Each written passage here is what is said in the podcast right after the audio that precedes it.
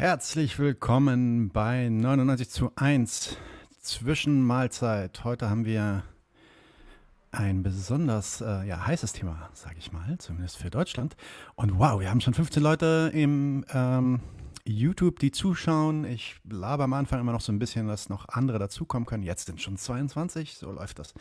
So muss das. Okay, heute haben wir ein bisschen größeres Interview geplant. Wir machen das nicht nur One-on-One, -on -one, sondern wir haben drei Gäste hier, weil wir über eine Initiative von drei Personen reden, ähm, die sich auf die äh, Bundestagsresolution ähm, gegen äh, die BDS-Bewegung oder die BDS-Initiative äh, bezieht. Darüber reden wir gleich noch im Detail. Ich hole jetzt erstmal die drei Gäste one by one hinein. Als erstes haben wir Judith Bernstein. Judith Bernstein ist deutsche Jüdin, die in Jerusalem geboren wurde. Ihre Eltern mussten in den 30er Jahren aus Deutschland fliehen. Im Gegensatz zu den meisten jungen Israelis hatte sie durch ihre Eltern, die weder, die weder religiös noch Zionisten waren, Kontakte zu christlichen Palästinensern, vor allem durch das YMCA, also die ähm, christliche Jugendassoziation ähm, quasi, der Jugendverein. Und das hat sie sehr geprägt. In Deutschland hat sie sich der jüdisch-palästinensischen Dialoggruppe München angeschlossen, die bis zum Münchner Stadtratsbeschluss 2017 sehr aktiv war und für die Gleichstellung der Palästinenser kämpfte. Auch mit ihrem Ehemann Dr. Rainer Bernstein der leider im Februar verstorben ist, hat, sich, hat sie sich für die Rechte der Palästinenser eingesetzt und dafür äh, sollten sie beide, gab es Initiativen, sie beide mundtot zu machen. Ähm, herzlich willkommen, Judith, und zuallererst mein herzliches Beileid für deinen Verlust. Vielen Dank. Okay, als nächstes haben wir Amir Ali. Amir ist Deutsch-Palästinenser, sein Vater kommt ursprünglich aus der Nähe von Haifa ganz ähnlich wie mein Vater tatsächlich. Ja. Die Familie ist 48 geflohen, auch ganz ähnlich wie mein Vater. Und ein Großteil der Familie lebt seitdem als Flüchtling in Jordanien. Amir ist seit mehreren Jahren aktiv bei der deutschlandweiten Gruppe Palästina spricht, die wir auch schon hier im Interview hatten. Ähm, und die sich äh, für Menschenrechte der PalästinenserInnen einsetzt. Herzlich willkommen, Amir. Freut mich sehr, dich hier zu haben. Danke, Nadim. Und last but not least, Christoph Glanz. Der Name ist Programm. Christoph Glanz ist ein Antifaschist alter Schule und seit fünf Jahren für die BDS-Bewegung aktiv. Internationale Solidarität spielt für ihn seit Teenagerjahren eine wichtige Rolle. Er kennt verbale und physische Angriffe auf Palästina-solidarische Aktivistinnen aus erster Hand und hat seit zwei Jahren äh, und hat zwei Jahre in Palästina und Israel gelebt. Herzlich willkommen, Christoph. Hallöchen zusammen. Wie geht's euch allen? Alles okay bei euch? Ja, Schöner Sonntagabend reden wir mal ein bisschen über ähm, den Bundestag und reden wir ein bisschen über Palästina und über BDS. Bevor wir in diese ganzen Details einsteigen, hätte ich gern, dass wir so ein bisschen für all diejenigen, die sich ähm, vielleicht seit der letzten ähm, großen, seit dem letzten großen Palästina Roundtable, den wir hatten, noch nicht, nicht mehr so viel mit Palästina beschäftigt haben oder einfach auch nicht mehr so viel in unseren Medien darüber gehört haben, weil das anscheinend ja wieder verschwunden ist und es gar kein Problem mehr gibt in Palästina. Ähm, könnt ihr uns vielleicht einen kurzen Abriss darüber geben, äh, was ist so in den letzten zwei Monaten passiert, wie ordnet ihr die Situation in Palästina da gegenwärtig ein, was passiert also gerade und, und wie ähm, steht das im Kontext zu der generellen Situation der letzten Jahrzehnte? Ja, also ich antworte gern ähm, von unserer Seite als erstes darauf. Also muss sagen, das, was in den letzten zwei Monaten passiert ist, ist jetzt keine, keine Ausnahme, sondern das ist ja ein andauernder ähm, Widerstand und andauernder Kampf der in Palästina vonstatten geht gegen Siedlungskolonialismus und gegen Apartheid ähm, von dem Staat Israel. Und es ist eigentlich ähm, das, was in den letzten zwei Monaten passiert ist, passiert in Palästina jeden Tag, nur dass die deutschen Medien oder die deutsche Mehrheitsgesellschaft darauf auch nicht auf, aufmerksam gemacht wird. Aber sehr konkret gesprochen, was ist passiert? Ähm, es ist, ähm, es wird aktuell in Ostjerusalem versucht, ähm, circa zwei, zwei bis zweieinhalbtausend Menschen, äh, PalästinenserInnen zu, vert zu vertreiben ähm, und ähm, ihnen ihre, ja, ihr Zuhause zu nehmen. Das ist spezifisch in Sheikh Jarrah und in Silwan. Und ähm, das ist aber jetzt, wie gerade schon gesagt, kein, ähm, das ist keine Ausnahme, sondern es passiert insgesamt seit 73 Jahren durch den Staat Israel und aktuell sehen wir halt sehr viel, sehr viele Aufstände, sehr viel Widerstand von PalästinenserInnen in, äh, in Ostjerusalem, aber wir sehen das halt auch in, in Gaza, wir sehen es in der Westbank, wir sehen es ähm, im heutigen Israel und wir sehen es auch in der Diaspora. Und ähm, natürlich versucht ähm, der, der, zionistische Staat ähm, Israel als auch die Verbündeten, unter anderem die deutsche Bundesregierung, ähm, das unterm Radar zu halten, ähm, sodass ähm, dieser, ja, diese Menschenrechtsverletzungen, die, die jetzt aktuell stattfinden, aber die halt auch in den letzten 73 Jahren stattfinden, zu silenzen und halt auszublenden. das ist erschreckend und es bedrückt uns natürlich enorm aber es treibt uns auch an, ähm, mit dieser Klage und mit unserem ähm, politischen Aktivismus halt weiter voranzutreiben. Super, vielen Dank. Ähm, ihr seid ja gemeinsam aktiv. Ihr habt ja eigentlich, ja, kann man sagen, eine kleine Bewegung gestartet, ähm, die auch einen eigenen Titel hat, nämlich äh, heißt die BT3P oder BT3P. Könnt ihr mal kurz erklären, was das ist? und was es damit auf sich hat. Ich würde aber gern noch, noch mal auf die erste Frage eingehen. Oh ja, natürlich, gerne. Ja. Ich glaube, man macht sich hier eine Illusion, dass mit der neuen Regierung alles besser wird. Es wird überhaupt nicht besser. Es sitzt, ist zwar nicht, Netanyahu ist weg, das ist schon mal gut, aber es sitzen in dieser Regierung ja ganz, ganz Rechte. Und wir sehen, also es waren zwei äh, Sachen. Also das zum einen war ein Antrag auf Zusammenführung, Familienzusammenführung, also Palästinenser, die in Israel leben, mit einem Palästinenser oder Palästinenserin in, der, in Palästina oder sogar mit einem Arabi, Araber in einem arabischen Land, dass die zusammen in Israel leben können. Das wurde abgelehnt. Und das zweite war das Nationalstaatsgesetz von 2018. Da wurde ein Antrag gestellt, dass das zurückgenommen worden ist beim, Oberlandes, beim obersten Gericht und alle Richter, bis auf einen palästinensischen Richter, Kara, haben alle das zurückgewiesen. Das heißt, das Nationalstaatsgesetz bleibt. Und das zeigt, dass wir eigentlich von dieser Regierung nichts zu erwarten haben. Auch wenn Lapid jetzt in Europa ist die Europäer in Aussicht stellen, dass er Gelder für, also wie Horizon 2000, 2020, dass da wieder Gelder für die Forschung gehen. Also ich denke, von den Europäern ist wahrscheinlich wenig zu erwarten, aber ich wollte nur sagen, von dieser Regierung erwarte ich nichts. Mhm. Vielen Dank. Äh, Christoph, du willst auch was sagen? Ja. Genau, da würde ich auch gerne nochmal reingehen, weil wir haben uns natürlich auch vorher ein bisschen abgesprochen und für uns als BTPP-Team, als BDS-Aktivisten allgemein, ähm, ist es einfach super, super wichtig, immer auf die ganz konkreten Situationen in Palästina einzugehen. Also sowohl aktuell, ähm, aber eben auch in der Kontinuität seit 73 Jahren eigentlich eine fortlaufende äh, Nakba. Und bei dem letzten Gaza-Massaker, und ich nutze das äh, Wort äh, ganz bewusst so, da gab es eine ja durchaus ja auch beträchtliche ähm, Gegenbewegung auch auf deutschen äh, Straßen, also für deutsche Verhältnisse in der Relation dazu, aber eben auch weltweit. Und ich glaube nicht zuletzt in Deutschland gab es auch ein ganz starkes Moment, mh, hm, das darf jetzt nicht wieder so, ähm, dieses Momentum darf nicht verloren gehen. Also wir müssen jetzt da dranbleiben. Wir müssen das in ganz konkrete Aktionen umsetzen, da wo wir sind. Und das ist nun mal dieses Land jetzt hier, ähm, Deutschland. Und ähm, deswegen versuchen wir immer wieder uns beziehen auf die Situation in Palästina ganz konkret, aber wirklich auch ganz zu ganz konkreten Aktionen hier zu kommen. Zu BTCP kommen wir gleich noch, was wir da veranstalten, was wir da machen und warum. Ähm, ansonsten fände ich, ist das vielleicht nochmal eine coole Empfehlung für Occupied News, für alle, die sich da informieren wollen, weil Nadim hat das eben schon im Intro so ein bisschen anklingen lassen. Ähm, es gibt immer so vermeintliche Höhepunkte, zu denen dann mehr berichtet wird. Auch das extrem verzerrend. Also viele Beobachterinnen und Beobachter haben äh, gesagt, dass sie das selten so krass verzerrend deutsche Berichterstattung zu der Thematik ähm, empfunden haben.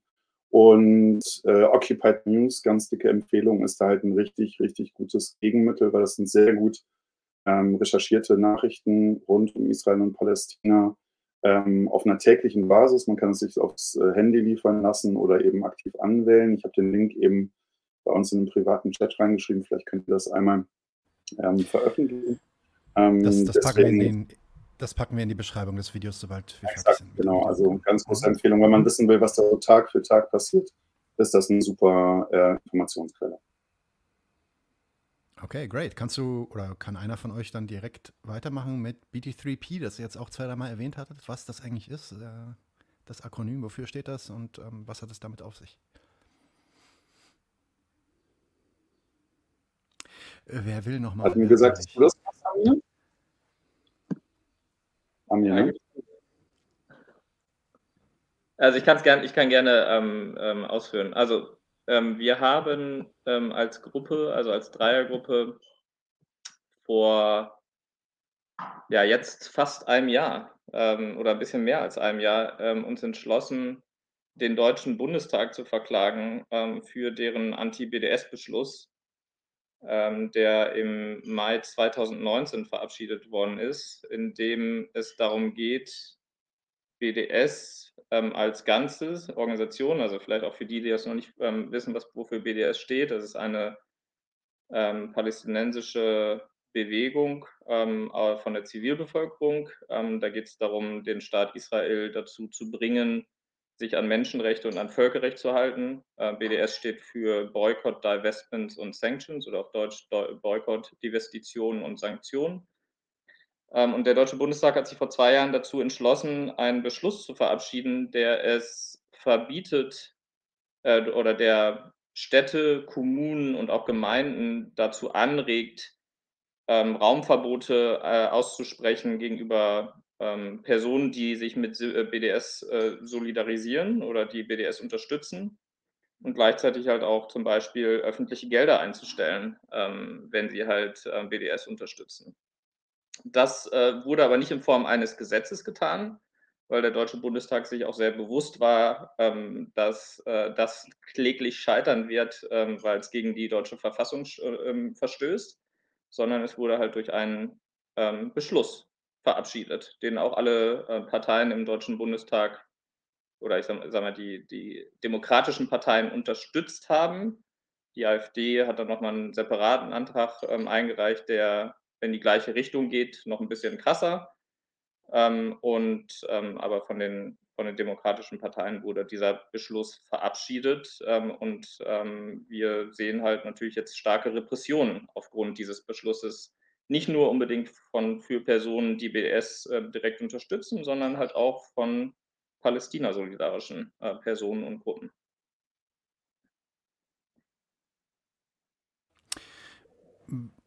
Du hast es ja schon ein bisschen angedeutet. BDS bedeutet Boykott, Divestition und Sanktion. Kannst du uns vielleicht oder kann einer von euch vielleicht noch mal ein bisschen ins Detail gehen? Wofür, weil, weil es über BDS kursiert ja so viel Müll einfach. Wofür steht BDS? Also jetzt nicht nur das Akronym, sondern was wird da konkret gefordert? Oder was sind die Hauptforderungen vielleicht?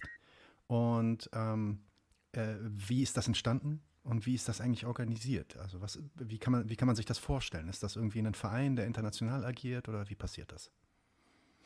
Jo, ich glaube, dann gehe ich da mal an der Stelle rein. Ja, ähm, ich habe gemerkt, es ist, ähm, also wir haben so eine aufgehetzte Stimmung, dass eigentlich diese Situation, dass wir einfach erstmal positiv darstellen können, was BDS eigentlich ist, ähm, regelrecht irritierend ist, weil das kommt quasi eigentlich nicht vor. Ähm, ja, wir haben bei BDS eigentlich eine, eine Menschenrechtsbewegung, die gegründet ist von den Palästinenserinnen und von ihnen angeführt wird.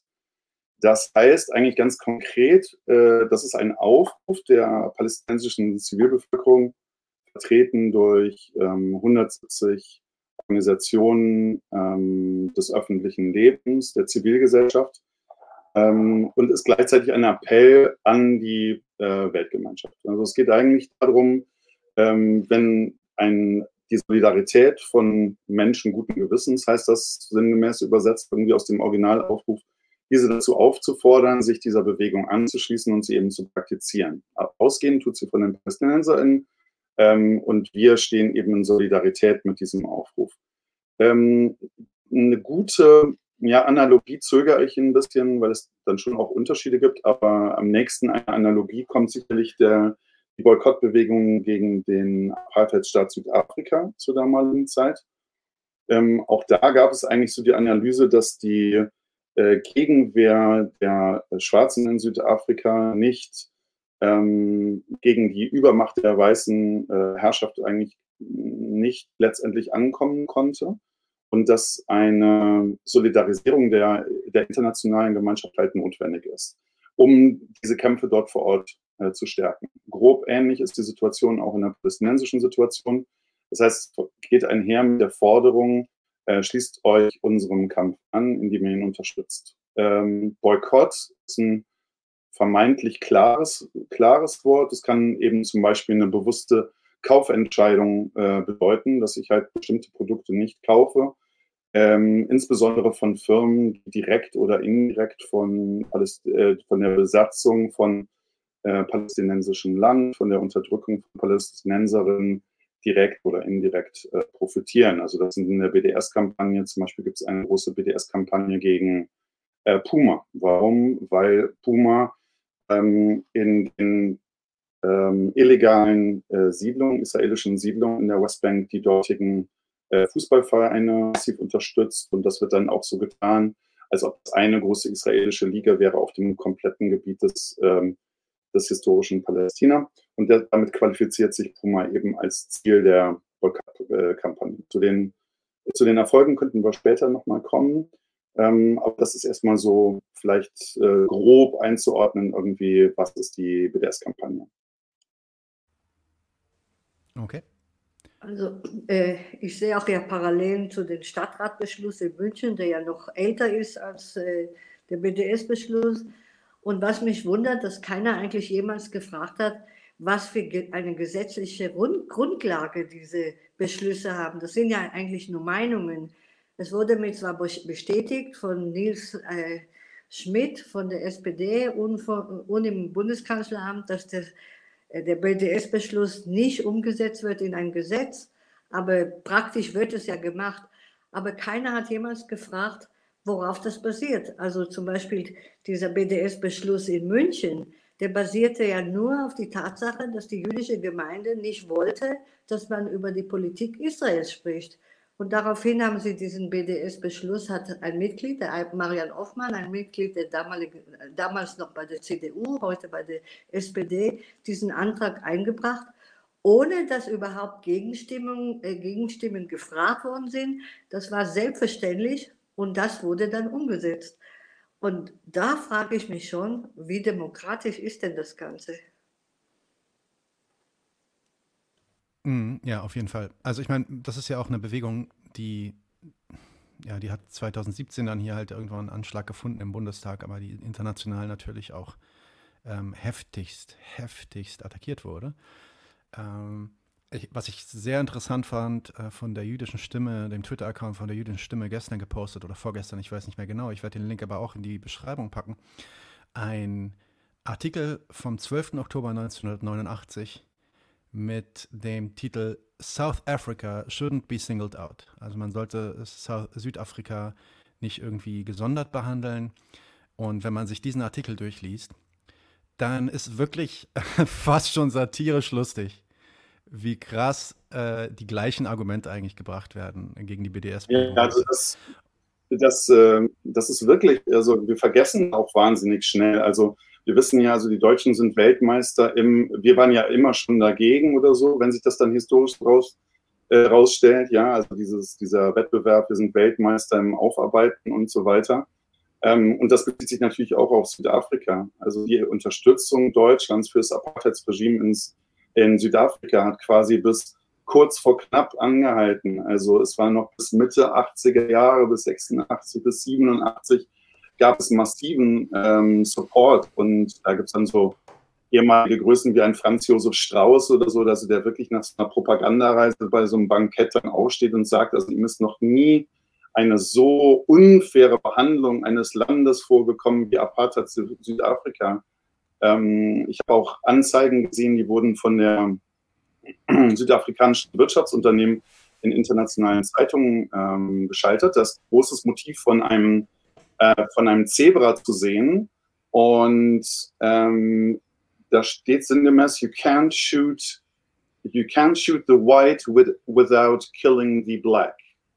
Also es wird, also es wird suggeriert, ne, also wenn ihr wirklich auf Seiten der schwarzen Bevölkerung hier steht, dann könnt ihr auf gar keinen Fall Boykottaktionen gegen äh, Südafrika befürworten, weil wir sind ja total fürsorglich für die schwarze Community da. Und das wirkt natürlich mit diesem historischen Abstand wirklich regelrecht zynisch, aber es ist im Fall von Israel und Palästina genauso zynisch, wie es damals zynisch war und heute empfunden wird.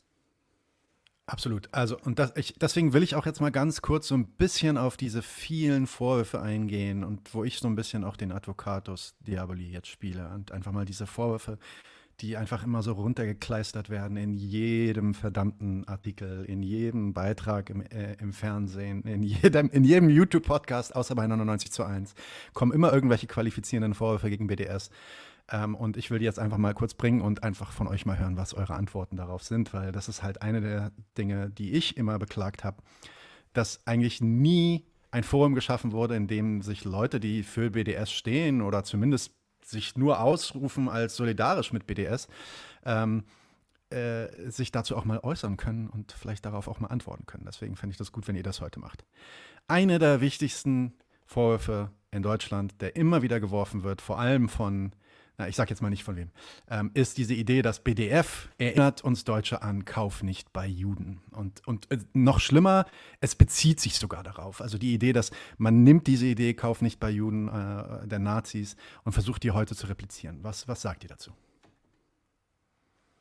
Also der Satz stammt von Frau Knobloch. Das war anlässlich der Veranstaltung mit Christoph äh, im Jahr 2015, im November 2015. Jeder sprach damals von BDS und keiner wusste, was BDS ist. Und daraufhin hatte ich die Idee, wir können ja Christoph mal einladen, damit er erklärt, was BDS ist. Und da hat Frau Knobloch in der Abendzeitung ein Interview gegeben, in dem sie BDS mit Kauf nicht bei Juden verglichen hat. Für mich ist das wirklich eine Verharmlosung des Holocaust, weil mhm. die Juden sind damals boykottiert worden, weil sie Juden waren. Was sollten sie dagegen machen? Aber Israel kann ja was dagegen machen. Es ist die israelische Politik und nicht, weil die Israelis Juden sind, die Mehrheit Juden sind. Und wenn Israel zum Beispiel die, die Besatzung aufgibt und die Rechte der Palästin und die Palästinenser die gleichen Rechte erhalten, dann gibt es auch kein BDS. Also ich finde das wirklich eine Pervertierung, aber das wird einfach so übernommen, seit Frau Knobloch das gesagt hat. Und ich meine, da fing auch die ganze Diskussion an, BDS ist antisemitisch. Ich will nur sagen, zum Beispiel unsere Dialoggruppe hat ein einziges Mal unterzeichnet, dass wir die Palästinenser in ihrem gewaltlosen Kampf gegen die Besatzung, ich finde das vollkommen legitim, dass wir sie unterstützen. Das hat gereicht, um die Gruppe wirklich, also mundtot zu machen. Wir dürfen keine Veranstaltung machen, wir kriegen keine Räume und es ging so weit, dass mein Mann und ich, als wir den Preis von der Humanistischen Union äh, äh, für, unsere, für unser Engagement bekommen haben, wir keinen Raum bekommen haben, weil überall hieß es, wir würden BDS unterstützen. Ja, ich würde da auch gerne mal darauf antworten. Ähm, also du hast gesagt, du machst den Advocatus Diaboli. Dann mache ich jetzt auch den Advocatus Diaboli, weil ich finde, wir sollten da auch ein bisschen mehr Empathie und Verständnis für Zionisten haben. Weil es, es, mangelt einfach an Argumenten. Also jeder und jede, die sich irgendwie beschäftigt mit der Situation in Palästina, ähm, kann eigentlich innerhalb kürzester Zeit mit den heutigen Quellen ähm, sich eine sehr umfassende Information äh, über, über das Land, über die Vorgänge dort verschaffen. Und das ist einfach so dermaßen erschlagend in der Eindeutigkeit, ähm, dass der Gegenseite da eigentlich auch keine ernsthaften Argumente bleiben. Und das einzige Argument, in Anführungszeichen, ist dann äh, in dem Fall die Diffamation. Das heißt, man nutzt diese ähm, wirklich lose Assoziation, die einfach nur bestenfalls dämlich ist, schlimmstenfalls wirklich böswillig und rassistisch, weil da drin Boykott vorkommt und schmeißt das in einen Topf. Das ist eine beliebte Tendenz, die wir überhaupt in der deutschen Gesellschaft sehen. Also ähm, die eigenen Rassismen, den eigenen Antisemitismus der deutschen Gesellschaft outzusourcen, halt zum Beispiel in Richtung von Geflüchteten, in Richtung von muslimischen Communities. Das ist natürlich sehr viel bequemer, als dann selber bei sich selber hinzugucken. Und das ist geradezu exemplarisch, was hier gemacht wird. Also man, man schmeißt mit diesem ja wirklich krassen Vorwurf, weil der, ähm, die, der Boykott deutscher Juden war der Vorläufer und innerhalb eines ideologischen Gesamtpaketes, das in Auschwitz endete. Ja? Also das ist nichts anderes als der Vorwurf, eigentlich Genozid betreiben zu wollen. Und mir fällt halt einiges ein, was so drastisch und zerstörerisch sein könnte, gerade vor äh, Hintergrund deutscher Schuld und deutscher Geschichte, äh, wie dieser Vorwurf.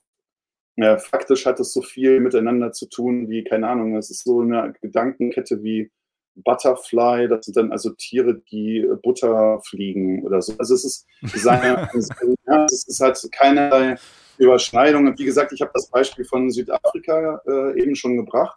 Vielleicht ist auch noch ganz, ganz gut den äh, original irischen Kontext zu nennen, weil da gab es einen ich glaube, Leutnant Boycott, bin ich ganz sicher. Also es ist erstmal ein Eigenname, daher kommt das Wort ursprünglich. Und die ähm, irische Bevölkerung hat sich dafür entschieden, gegen diesen Steuereintreiber der verhassten Engländer in dem Fall, also auch ein quasi koloniales Verhältnis, was also wirklich zu schlimmen Hungersnöten und zu Hunderttausenden von Toten geführt hat, den zu boykottieren. Also das ist die, die Wurzel des, des Begriffs. Das heißt, äh, der konnte keine Hausangestellten finden, keine Hausmädchen, keine Gärtner, kein nichts. Niemand wollte mit ihm Handel treiben, niemand wollte ihm Gemüse oder Kartoffeln verkaufen. Und das war halt die, die einzige Möglichkeit der Ohnmächtigen, diesem riesigen Apparatus etwas entgegenzusetzen. Das ist so die Wurzel und das ist eine weitere Analogie, die halt äh, wirklich stimmt und natürlich nichts mit dem äh, rassistischen, antisemitischen Konstrukt der Nazis in irgendeiner Weise zu tun hat. Dann wird natürlich auch immer gesagt, BDS sondere den Staat Israel heraus. Ähm, es gäbe ja so viele andere und gibt natürlich, also nicht gäbe, entschuldigt, den Konjunktiv. Es gibt natürlich sehr, sehr viele andere äh, Krisensituationen auch auf der Welt, ähm, die natürlich auch unsere Aufmerksamkeit erfordern. Und warum kümmert sich BDS jetzt nur um Israel? Das ist doch, äh, das ist doch wieder bigott und das zeigt dann doch auch wieder, dass BDS irgendwie doch antisemitisch sei. Also ich persönlich habe das noch nie erlebt bei einem, sagen wir mal, Vortrag über ähm, Rechte von der LGBTQ-Community in Osteuropa, dass jemand aufsteht und sagt, ihr seid solche Charakterschweine, weil ihr redet gerade überhaupt nicht über den Amazonas. Ja, also es ist so, ähm, wir können ja die Dinge immer nur einzeln nacheinander äh, verhandeln. Und insofern ist das natürlich zynisch, dass wenn PalästinenserInnen irgendwie ihren Mund aufmachen und für ihre Rechte einstehen, und wenn es Palästina-solidarische Menschen gibt, die das äh, selber eben in ihren Möglichkeiten versuchen, dann zu kommen mit, ja, aber du hast jetzt gar nicht über Bolivien gesprochen oder so. Also das ist schon mal reichlich, ähm, äh, reichlich absurd. Um, unabhängig davon ist es halt auch absolut kontrafaktisch, weil, also wenn man zum Beispiel auf so einem Treffen von BDS Europe ist, wie das in Berlin so knapp vor der äh, Corona-Krise irgendwie stattgefunden hat, und man hat da Leute aus, ich glaube, es waren 16, 17 europäische Länder, die sich in der BDS-Kampagne ähm, engagieren.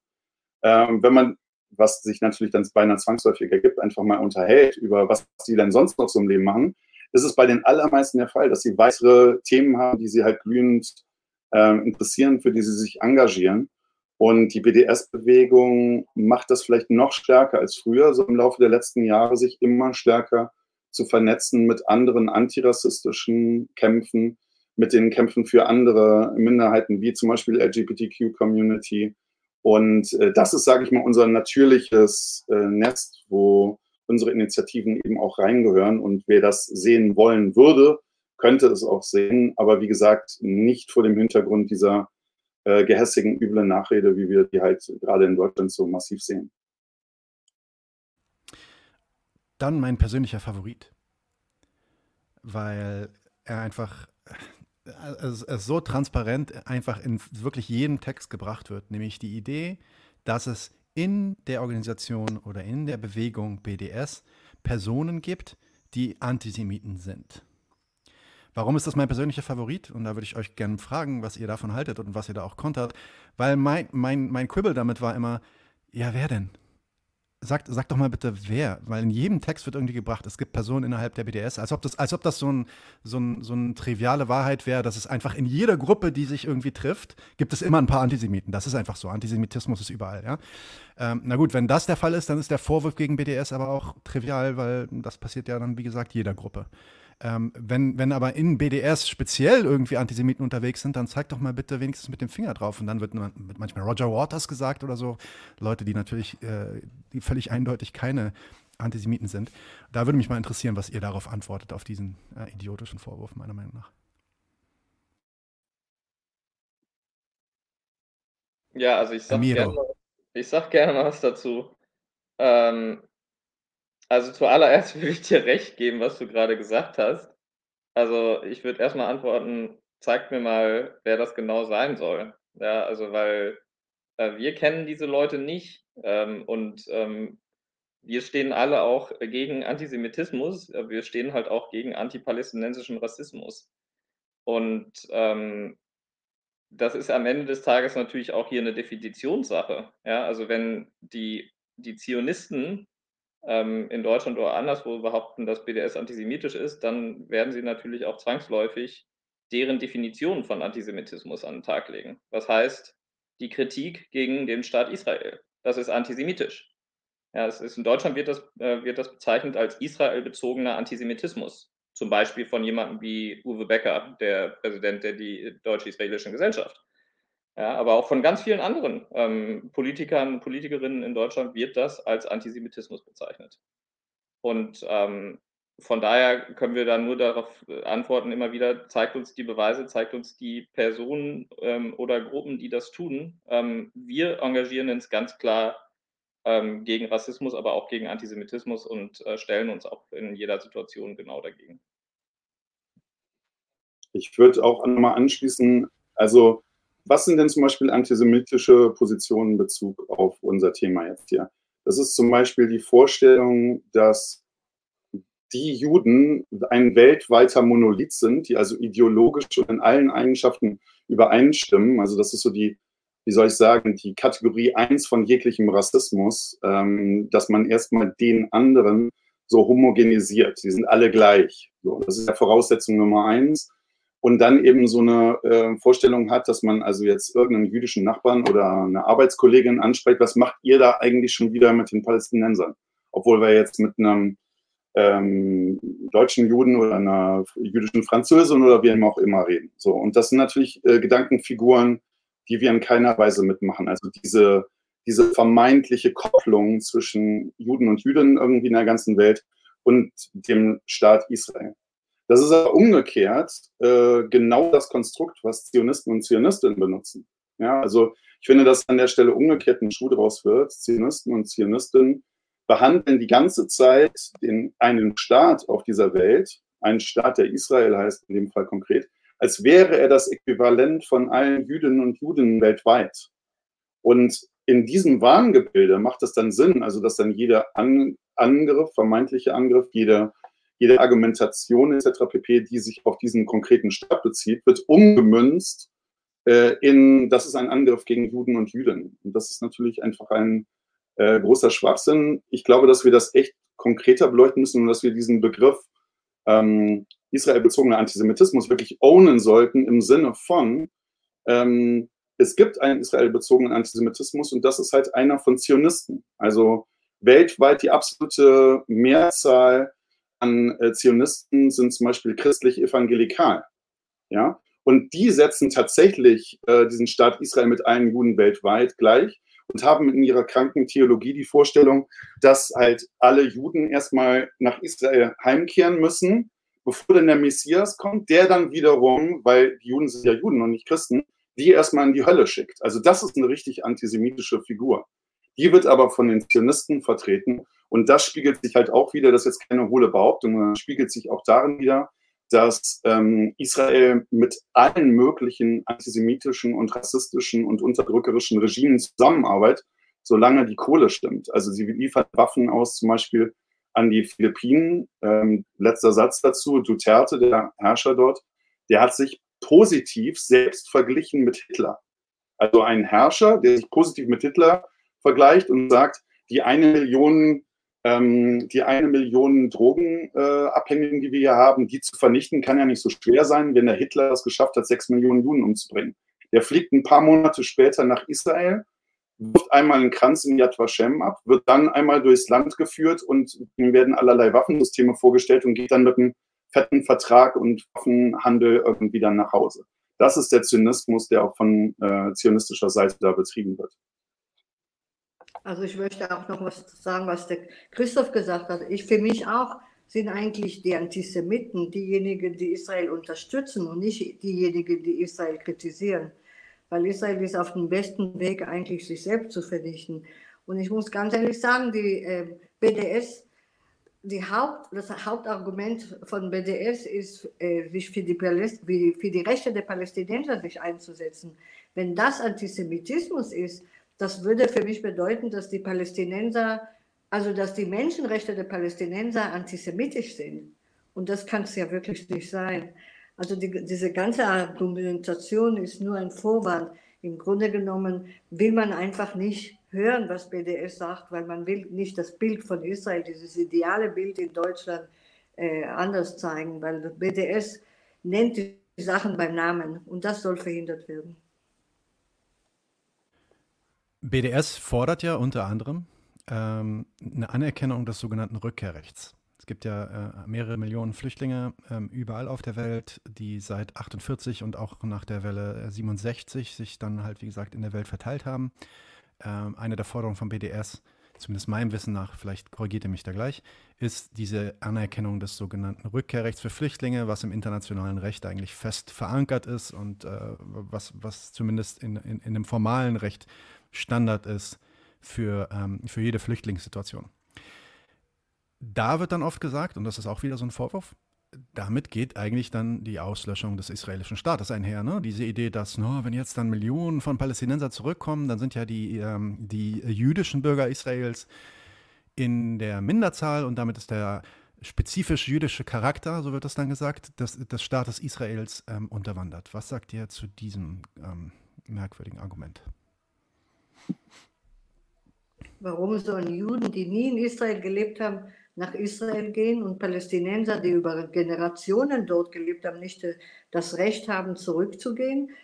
Aber zumindest Israel hat sich ja noch nie beschäftigt mit der Entschädigung von Palästinensern. Also man, es gibt ja verschiedene Sachen. Ich glaube nicht, dass jeder Palästinenser wirklich zurückgeht. Aber man muss irgendwie, man will sich einfach mit dem ganzen Thema Flüchtlinge nicht auseinandersetzen. Sonst hätte man schon längst eine Lösung gefunden. Ja, vielleicht also nochmal, ähm, also du hast das natürlich vollkommen richtig wiedergegeben. Das ist einer der essentiellen Forderungen vom BDS, ähm, das Recht auf Rückkehr. Das heißt nicht unbedingt, dass alle Palästinenser auch zurückkehren werden. Es ist aber ein Recht auf Rückkehr und das ist ähm, ja verankert im, in den internationalen Gesetzen, aber es wurde vor allen Dingen halt auch verabschiedet als Resolution durch die UN-Vollversammlung. Ähm, und eine der Voraussetzungen dafür, dass Israel überhaupt ein Mitglied der UN wurde, war die Umsetzung dieser Resolution, die bis heute nicht ähm, vonstatten gegangen ist. Da muss man auch ganz klar sagen, ja, also die, die, ähm, die Weltgemeinschaft hat ähm, als Voraussetzung gesehen, dass Israel nur Teil der UN wird, wenn das umgesetzt wird, was bis heute nicht der Fall ist. Also seit 1949, seitdem gibt es diese Resolution, ähm, hat der Staat Israel es nicht ähm, ansatzweise probiert, ähm, das Recht auf Rückkehr den PalästinenserInnen zu gestatten. Und eine andere Sache, die ich äh, vielleicht nochmal erwähnen wollen würde, also es wird natürlich oftmals auch gesagt, Israel ist gleich der jüdische Staat. Also Christoph hat ja auch gerade schon mal was dazu gesagt, dass das äh, zum gewissen Grad auch ähm, antisemitisch an sich ist. Ähm, es ist aber auch so, dass 20 Prozent der Bevölkerung in Israel auch nicht jüdisch sind. Ja? Und ähm, von daher äh, geht es mit Sicherheit bei BDS nicht darum, um eine Auslöschung des jüdischen Volks innerhalb von Israel. Ähm, ich würde mir eher die Frage andersrum stellen, was hat denn ähm, Israel über die letzten 73 Jahre äh, probiert? Nämlich eine Auslöschung der Palästinenser in den unterschiedlichen besetzten Gebieten, in Israel selbst, ähm, es wurde vor kurzem bestätigt durch die größte Menschenrechtsorganisation in Israel, B'Tselem, als auch von Human Rights Watch, dass Israel Apartheid anwendet, ähm, was im Endeffekt als Ziel hat, ähm, Palästinenser zu vertreiben, weiter zu vertreiben. Das heißt, die Auslöschung von einem Volk wird hier von dem zionistischen Staat versucht und nicht andersrum. BDS setzt sich ein klar Recht auf Rückkehr und setzt sich ein für gleiche Rechte für alle Menschen, die zwischen dem Mittelmeer und dem Jordan leben. Und das ist ganz, ganz wichtig hier an der Stelle nochmal zu sagen. Das ist total widersprüchlich zu dem, was der zionistische Staat selber seit, seit Jahrzehnten betreibt.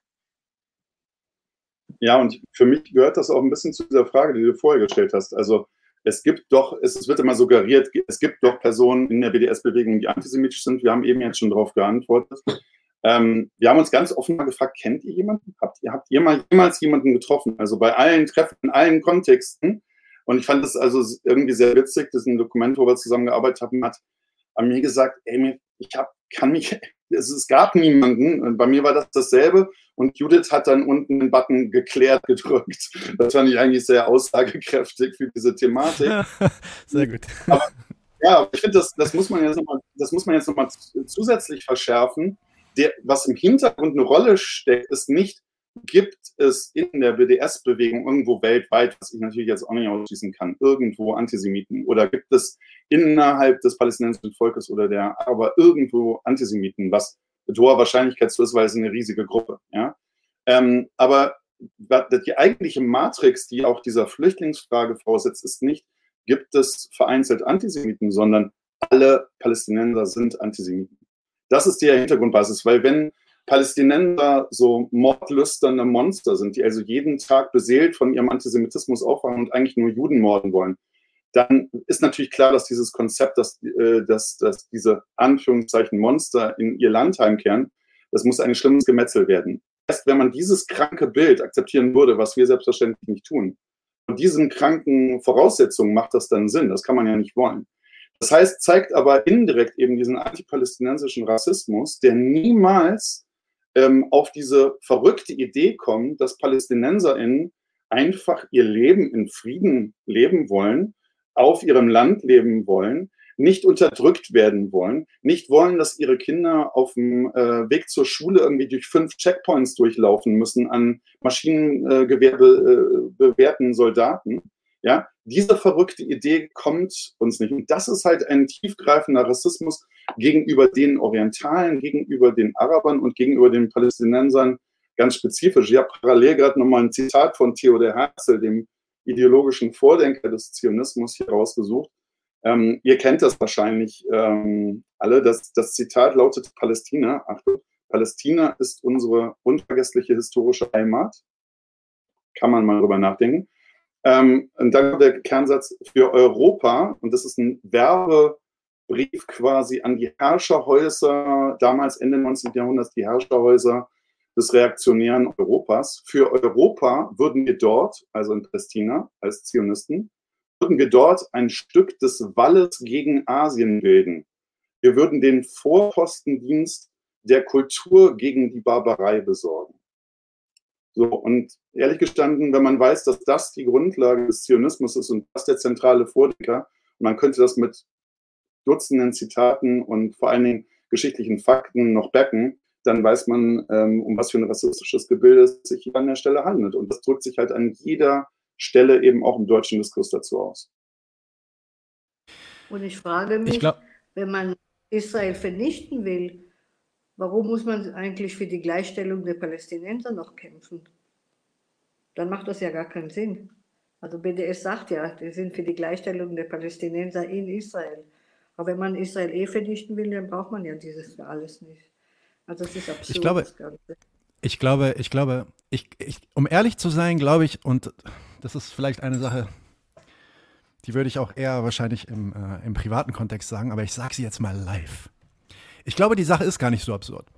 Ich glaube, und das ist in Israel eigentlich relativ klar, wenn man sagt, ähm, die Auslöschung des israelischen Staates und wenn man in deutschen Medien hört, der spezifische jüdische Charakter des israelischen Staates, dann meint man damit eine ethnische Hoheit, eine ethnische Mehrheit innerhalb dieses Staates.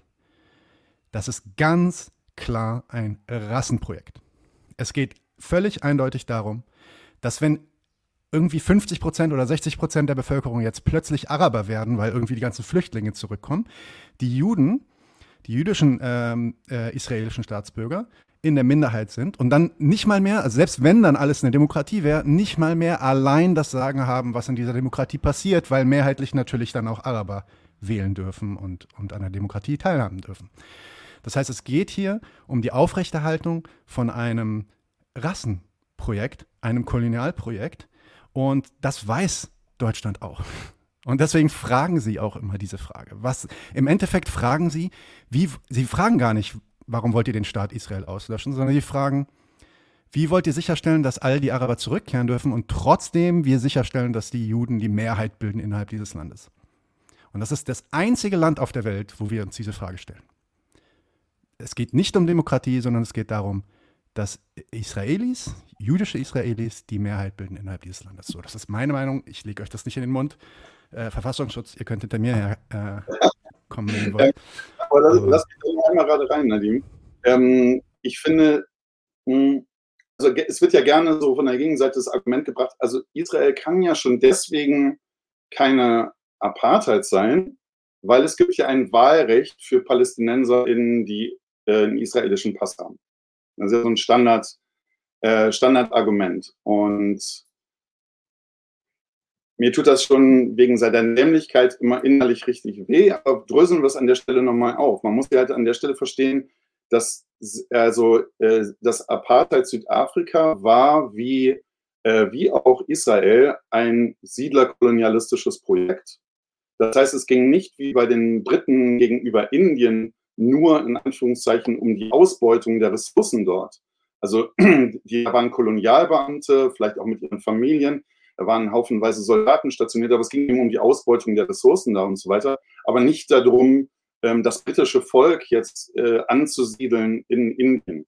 Und im Gegensatz dazu haben wir halt einen Siedlerkolonialismus im Fall von Südafrika und eben auch ähm, Israel-Palästina. Ähm, und der gewichtige Unterschied ist hier, dass aufgrund der anderen historischen Verhältnisse, aufgrund ähm, der auszubeutenden Arbeitskraft der Schwarzen in Südafrika gab es in Südafrika niemals ein Bestreben ähm, der weißen Bevölkerung, alle Schwarzen in dem Land loszuwerden. Im Gegenteil, die brauchten sie, um ihren äh, Reichtum aufrechtzuerhalten. Im Fall von Israel beginnt die Staatsgründung mit einem Verbrechen gegen die Menschheit, nämlich der ethnischen Säuberung, Anführungszeichen, des gesamten Gebietes und der Vertreibung von mehr als 80 Prozent der einheimischen Bevölkerung. Also Nadim und Amir, ihr seid beide ähm, natürlich in dieser Ahnenlinie dann an der Stelle zu sehen. Und dann kann sich dieser israelische Staat das gewissermaßen leisten, denen tatsächlich dann auch noch ein, ähm, ein Stimmrecht zu lassen. Wir wissen alle, dass es niemals eine richtig aktive Beteiligung einer arabischen Partei an der israelischen Regierung gegeben hat. Und selbst jetzt, wo man sagen, argumentieren könnte, ah, jetzt ist das anders, ähm, nein, ist es nicht. Also wenn man da genau hinguckt, das ist so eine halbe Duldung. Das ist kein wirkliches Willkommen im Club unserer palästinensischen arabischen Brüder. Jetzt seid ihr auch hier angelangt. Das ist natürlich äh, Schwachsinn an der Stelle. Und deswegen funktioniert halt dieser, das ist eine andere Form von Apartheid, weil der Kontext anders ist. Okay, vielen Dank. Kommen wir zu unserer äh, nächsten Frage. Und zwar, was mich interessieren würde, jetzt gehen wir mal weg von diesen, ähm, von diesen dämlichen Vorwürfen. Mich inter würde interessieren, inwiefern, ob ihr vielleicht mal so einen kurzen Abriss zeigen könntet oder erklären könntet, inwiefern ähm, BDS jetzt, ich glaube, seit, seit 17 Jahren jetzt schon, oder ich glaube, die hatten gerade irgendwie Geburtstag 17 oder 18 16, Jahre. 16. Geburtstag, 16. Geburtstag. 16 Jahre, genau. Ähm, äh, was haben Sie seitdem erreicht? Wie, äh, wie sind Sie äh, äh seitdem erfolgreich gewesen oder auch nicht erfolgreich gewesen? Ähm, glaubt ihr, dass wir wirklich in der Lage sind, mit BDS was zu bewegen? Ähm, oft fühlt man sich, also zumindest jetzt zum Beispiel nach der letzten äh, Welle der Gewalt wieder, fühlt man sich ja so, dass eigentlich alles schlimmer wird. Ähm, ne? BDS wurde 2005 initiiert und seitdem, also wird es zumindest gefühlt nicht besser. Ähm, wie, se wie, seht ihr das? Äh, wie erfolgreich glaubt ihr ist BDS und ähm, was sind so die Erfolge, auf die man gucken kann? Ja, ich äh, antworte mal ein bisschen ähm, ausholen drauf und ich lasse Christoph mal ein paar tatsächliche Erfolge ähm, zeigen oder de demonstrieren. Also muss sich ja auch bewusst sein, äh, wieso ist BDS eigentlich entstanden? Ne, BDS ist entstanden, weil man gemerkt hat ähm, oder die PalästinenserInnen gemerkt haben, bewaffneter Widerstand äh, führt ähm, auch nicht zum Erfolg. äh, diplomatischer, äh, diplomatische Auseinandersetzungen, Stichwort ähm, das Oslo-Abkommen, ähm, hat eigentlich auch alles verschlimmert. Ähm, möchte jetzt auch gar nicht so in die Tiefe eingehen. Und dann äh, hat die Zivilbevölkerung irgendwann gesagt, okay, dann nehmen wir das mal jetzt selbst in die Hand ähm, und ähm, gehen eine, einen nicht bewaffneten, sondern friedvolle Widerstand. Ähm, der besteht genau aus diesen drei ähm, Themen, Boykott, Divestition und Sanktionen, um den Staat Israel dazu zu bringen, ähm, sich an äh, Menschenrechte zu halten, sich an internationale Gesetze und Völkerrecht zu halten. Weil das machen sie ja, haben sie ja zu dem Zeitpunkt schon seit äh, über 60 Jahren nicht gemacht. Und ähm, das war eigentlich der Hintergrund, wieso BDS entstanden ist. So, und jetzt gebe ich an Christoph über, weil er wird das vielleicht auch noch mal ein bisschen einordnen können, weil er deutlich länger noch aktiv ist mit, äh, mit BDS als ich. Und er kann vielleicht auch mal den Vergleich ähm, bringen, wie lange es eigentlich in Südafrika gedauert hat, äh, bis Apartheid abgeschafft worden ist. Und das stellt das, glaube ich, dann ganz gut dar, wie erfolgreich BDS bis heute ist. Eine ähm, wunderbare weitere Ressource, ich habe ihm äh, Occupied News erwähnt, ist Visualizing Palestine, die also super Infografiken haben, die halt auch immer wirklich ähm, extrem gut recherchiert sind. Also die geben immer ihre Datenquellen an etc. pp. Und die haben äh, zum Beispiel einen Vergleich zum, sage ich mal, beschwisterten Kampf äh, der, der Schwarzen Südafrikas und der Palästinenserinnen so gegeneinander ähm, gestellt. Also natürlich nicht gegeneinander, aber einfach um das mal zu vergleichen. Und wenn man da sieht, ähm, da, da kommt halt schon dieses Zitat zu einem in den Sinn. Also erst, äh, erst ignorieren sie dich, dann lachen sie dich aus, dann bekämpfen sie dich, äh, dann gewinnst du. Und das hat, obwohl es von gar nicht stimmt, ähm, glaube ich, echt extrem viel äh, in sich. Also es gab tatsächlich so ein paar erste Jahre, BDS 2005, wie gesagt, gegründet. Übrigens, nachdem 2004 der internationale ähm, Gerichtshof, glaube ich, war es, äh, geurteilt hat, dass die Mauer, die Apartheidsmauer, die Israel baut, ähm, illegal ist nach internationalem Völkerrecht und zurückgebaut werden muss. Und ein Jahr später gucken die Palästinenserinnen mal nach und sehen, ah, es sind 100 Kilometer mehr gebaut worden, es gab keinen Rückbau, es gab keinen internationalen Aufruf, es gab keinen Druck auf Israel. Und das ist so der Startmoment dann für 2005 für die, ähm, für die BDS-Bewegung an der Stelle. Und ähm, ich denke, dieses Stadium der ersten wenigen Jahre, ähm, dass BDS quasi gar nicht beachtet wurde, ignoriert wurde, sind, sind ziemlich wenige Jahre. Und es ging dann relativ schnell über in so eine Phase von, ha, was soll das denn schon überhaupt für eine Auswirkung haben? Also diese paar Hansel da, das ist ja nicht wirklich nicht ernst zu nehmen. Und ich glaube, beinahe jeder, also wirklich halbwegs semi-objektive Beobachter der jetzigen Situation weiß, dass wir im Stadium sind, bekämpft zu werden. Also das nächste Stadium. Und das jetzt auch schon seit einigen Jahren. Und in Bezug auf so ein tiefgreifend rassistisches, kolonialistisches Projekt wie Israel ist das eigentlich ein enormes Tempo. Also wie gesagt, BDS wird 16. Und wir haben diese drei Stadien quasi schon durchlaufen, beziehungsweise sind in dem in diesem Bekämpfungsstadium da drin. Aber das ist ja erstmal vielleicht eine hohle Behauptung. Woran machen wir das fest? Ähm, zum Beispiel hat Israel vor einigen Jahren ein eigenes Ministerium, das äh, Ministry for Strategic Affairs, begründet, dessen Hauptziel es ist, BDS international zu bekämpfen. Also da stecken auch einige Millionen US-Dollar drin. Ähm, investigative Journalisten haben herausgefunden, dass der Staat Israel international tätige Großkanzleien damit beauftragt, ähm, zum Beispiel Schmierkampagnen gegen BDS-Aktivisten zu führen. Also es ist zum Beispiel interessant, ich habe den Namen der, der Kanzlei vergessen, das könnte man nochmal recherchieren und nachher reinstellen.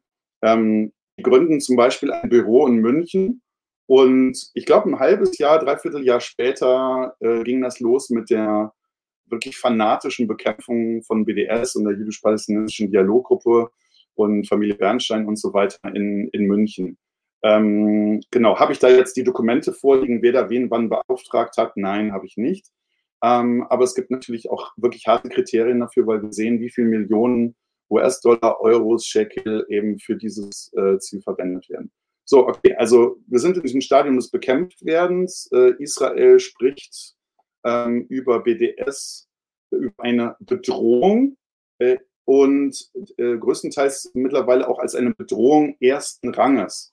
Also es gibt ehemalige ähm, israelische Generäle, die fordern, ähm, ein ganzes Truppenbataillon, ich kenne mich militärisch nicht aus, aufzulösen und komplett in eine Cyber War Anti-BDS-Unit umzu, ähm, umzuwandeln. Ja, also diesen Stellenwert ordnen dem zu. Jetzt ist so das Denken meines Gegners oder politischen Feindes jetzt hier selten für mich ausschlaggebend, aber ich denke, das zeigt schon, die nehmen das verdammt ernst. Und ich glaube, das ist tatsächlich nicht umsonst. Also wir können ähm, den Zionisten beim Staat Israel da Verschiedenes vorwerfen, aber innerhalb ihres rassistischen Gebildes handeln sie natürlich auf Ziele zweckorientiert und rational. Und äh, dass sie BDS bekämpfen, ist halt nicht ganz äh, umsonst. Ich habe, äh, man kann sich da einerseits über bdskampagne.de sehr gut informieren oder über die Seite des BDS Movements, also übergeordnet BDS Movement Net slash Impact ähm, und kann sich einfach mal angucken, ja, was, was für Erfolge hat BDS denn in den letzten Jahren so eingefahren. Das sind dann zum Beispiel im akademischen äh, Bereich, dass äh, renommierte Wissenschaftler zum Beispiel den Israel-Preis nicht entgegengenommen haben oder an Konferenzen in Israel nicht teilgenommen haben. Dafür müsste man dieses ganze Konzept des akademischen, kulturellen Boykotts nochmal erörtern. Das ist, glaube ich, ein bisschen viel hier an der Stelle, aber ein Beispiel. Da war unter anderem Stephen Hawking, der weltberühmte Physiker bei, der sich geweigert hat, in Israel dann eben diesen Preis entgegenzunehmen. Äh, es gibt ein israelisches staatsgeeignetes Unternehmen, äh, Wasserunternehmen, äh, Mekorot, und die haben in Brasilien, Argentinien, Portugal und den Niederlanden als Resultat von BDS-Kampagnen ihre jeweiligen Verträge dort ähm, verloren. Ähm, Veolia ist äh, auch ein französisches multinationales Unternehmen, ähm, die haben, ich glaube, die waren zum Beispiel unter anderem involviert in den Bau einer äh, Light Rail, also einer, einer Art Straßenbahn in durchbesetztes Gebiet in Ostjerusalem, haben sich aus ihrem Israel-Geschäft zurückgezogen. Das französische Unternehmen Orange ebenso. G4S, das ist ein sogenannter Security Service Provider. Wenn ich Security höre im internationalen Kontext, militärisch und so, dann kriege ich schon immer Angst. Die haben ihr Israel-Geschäft komplett verkauft. Und also so geht das weiter. Es gibt ähm, Dutzende Studentenvereinigungen, ganze Campus, die sich der BDS-Kampagne anschließen oder dafür sorgen, dass ihre Universität nicht investiert in israelischen äh, Unternehmen oder solchen, die halt direkt von der Apartheid und Unterdrückung dort ähm, profitieren. Und so könnte ich da immer weitergehen. Vielleicht reicht das irgendwie so als Starter. Ja, das ist also nicht nur ein Papptiger, sondern das hat durchaus auch Zähne. Aber Exzellent. Hat vielleicht sehr klug gemacht, dass sie diesen Antisemitismus reingebracht haben. Denn eigentlich hier in Deutschland wird viel mehr über Israel diskutiert als über Palästina. Also ähm, eigentlich muss man schauen, was in Palästina passiert und nicht immer in Israel. Aber das haben die Israelis wirklich sehr schlau gemacht und wir sehen den Erfolg in Deutschland. Also diese ständige De Debatte um Antisemitismus, die überlagert ja alles. Ja, ähm, okay, ich will jetzt trotzdem, also wir sind jetzt auch schon bei einer Stunde, aber wir nehmen uns auch da jetzt nochmal genug Zeit, weil ich würde gerne mit euch über eure Initiative BT3P sprechen. Ja, da ging es ja dann darum, äh, dass, äh, um diese berühmte und berüchtigte und auch von euch schon beschriebene Bundestagsresolution. Könnt ihr uns vielleicht ähm, kurzen Hintergrund geben. Wie kam, also das habt ihr eigentlich schon gesagt, wie das, wie das Ding zustande kam, dass das eigentlich so ein, so ein Ad-Hoc-Beschluss war aus dem Bundestag, ähm, auch kein Gesetz. Ähm, äh, vielleicht könnt ihr da nochmal so einen Überblick geben, wie das passiert ist. Und dann die Frage, eines, eines der äh, Counterargumente, das hatten wir übrigens hier auch schon mal in dem, in dem Kanal, ist halt die Sache, ja, der Bo deutsche Bundestagsbeschluss erstens ruft er ja nur aus, zum Boykott. Und es geht ja eigentlich auch nur darum, irgendwie staatliche Mittel, BDS-staatliche Mittel zu verweigern. Das heißt, also es ist nicht so, dass BDS irgendwie verboten sei. Wir dürfen ja jetzt auch BDS sagen und sind dann nicht sofort verfolgt. Hoffe ich zumindest, aber mein Telefon äh, habe ich jetzt trotzdem ausgeschaltet. Nein. Ähm, erzähl doch mal, äh, wie, wie ging das los und ähm, wie, wie habt ihr das, wie versteht ihr diesen Beschluss? Was, was, was bewirkt dieser Beschluss mit euch? Ja, also man muss ein paar Jahre zurückgehen und ähm, Ich glaube, die Person, die sehr stark betroffen war, bevor der Beschluss verabschiedet worden ist, war mit Sicherheit Judith. Von daher lasse ich ihr gleich ein bisschen Fläche, um nochmal zu konkret zu München zu sprechen. Aber ich würde da gerne noch mal ein bisschen ähm, Einordnung geben. Also es gibt ähm, den BDS, Anti-BDS-Beschluss beim Deutschen Bundestag seit 2019. Der besagt, dass ähm, Leute, die BDS unterstützen, Leute oder Gruppen, ähm, dass denen keine öffentlichen äh, städtischen Räume zur Verfügung gestellt werden dürfen und sie bekommen auch keine öffentlichen Gelder. Ja, das heißt, wenn ein Verein BDS unterstützt, ein eingetragener Verein BDS unterstützt, dann würde der keine öffentlichen Gelder für deren Aktivitäten bekommen. Das ist erstmal das, was in dem Beschluss drinsteht. Gleichzeitig wird BDS auch als antisemitisch beschrieben in dem Beschluss selbst.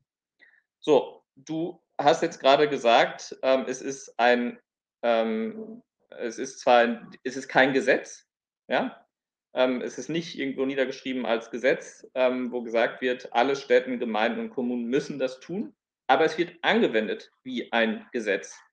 Ähm, das ist genau das, was Städte, Gemeinden, Kommunen jeden, jedes Mal machen, wenn einer oder eine von uns einen Raum anfragt.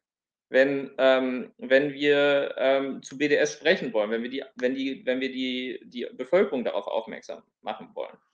Das ist erstmal das, was der Deutsche Bundestag verabschiedet hat. Jetzt muss man aber dazu sagen, die Jahre davor haben auch die einzelnen Städte, das heißt die Stadt München, die Stadt Freiburg, äh, die, die Stadt Frankfurt, äh, die Stadt Berlin und ganz viele andere Städte auch in Nordrhein-Westfalen haben eigene Beschlüsse verabschiedet unter Druck von den zionistischen Personen ähm, in Deutschland, sodass halt, bevor es überhaupt auf der, auf der Bundestagsebene zu, einer, zu so diesem Beschluss gekommen ist, schon in den Sta Städten von, vollzogen worden ist. Der Bundestag hat das im Grunde durchgeführt, was einzelne Städte schon gemacht, äh, vorher gemacht haben und sie wollten das in dem Sinne halt formalisieren für die komplette Bundesrepublik Deutschland. Das ist das, was sie versucht haben, mit dem Beschluss zu tun.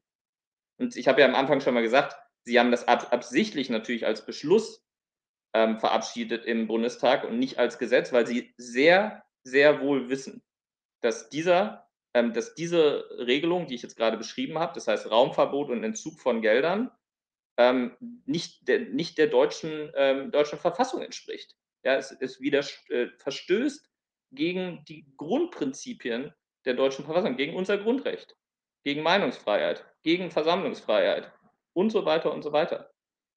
Und deswegen ist es schon nochmal wichtig auch zu sehen, das kam, das ist jetzt nicht von, nur vom Bundestag vor zwei Jahren gekommen, sondern es war eine Entwicklung über mehrere Jahre, die halt passiert ist.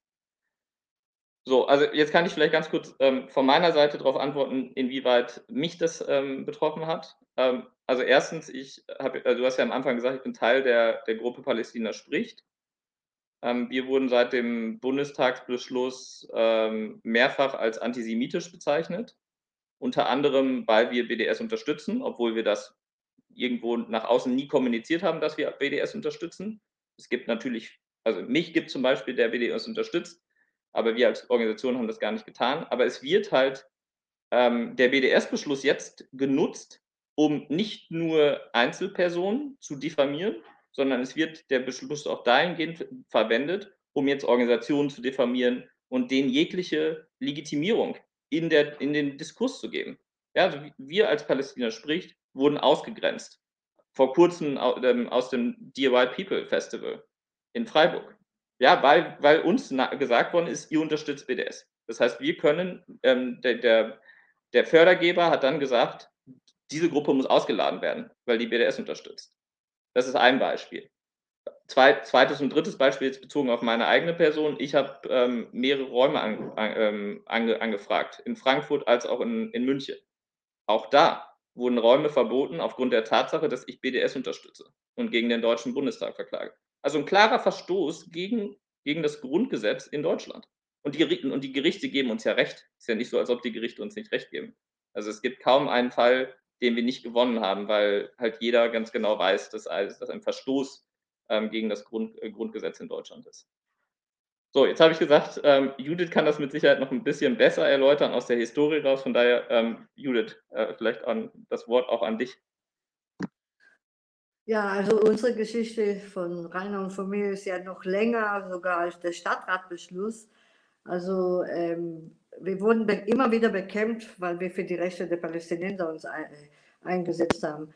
Aber ich glaube, der Höhepunkt bei mir und bei Rainer und mir war, als am 9. November 2014 die jüdische Gemeinde dafür gesorgt hat, dass Rainer und ich nicht zur Gedenkstätte, zum, äh, zu Gede zum Gedenken zu dem 9. November in, ins Rathaus äh, konnten. Das war eine Veranstaltung der Stadt, nicht der jüdischen Gemeinde, aber die jüdische Gemeinde hat uns einfach den Eintritt verwahrt.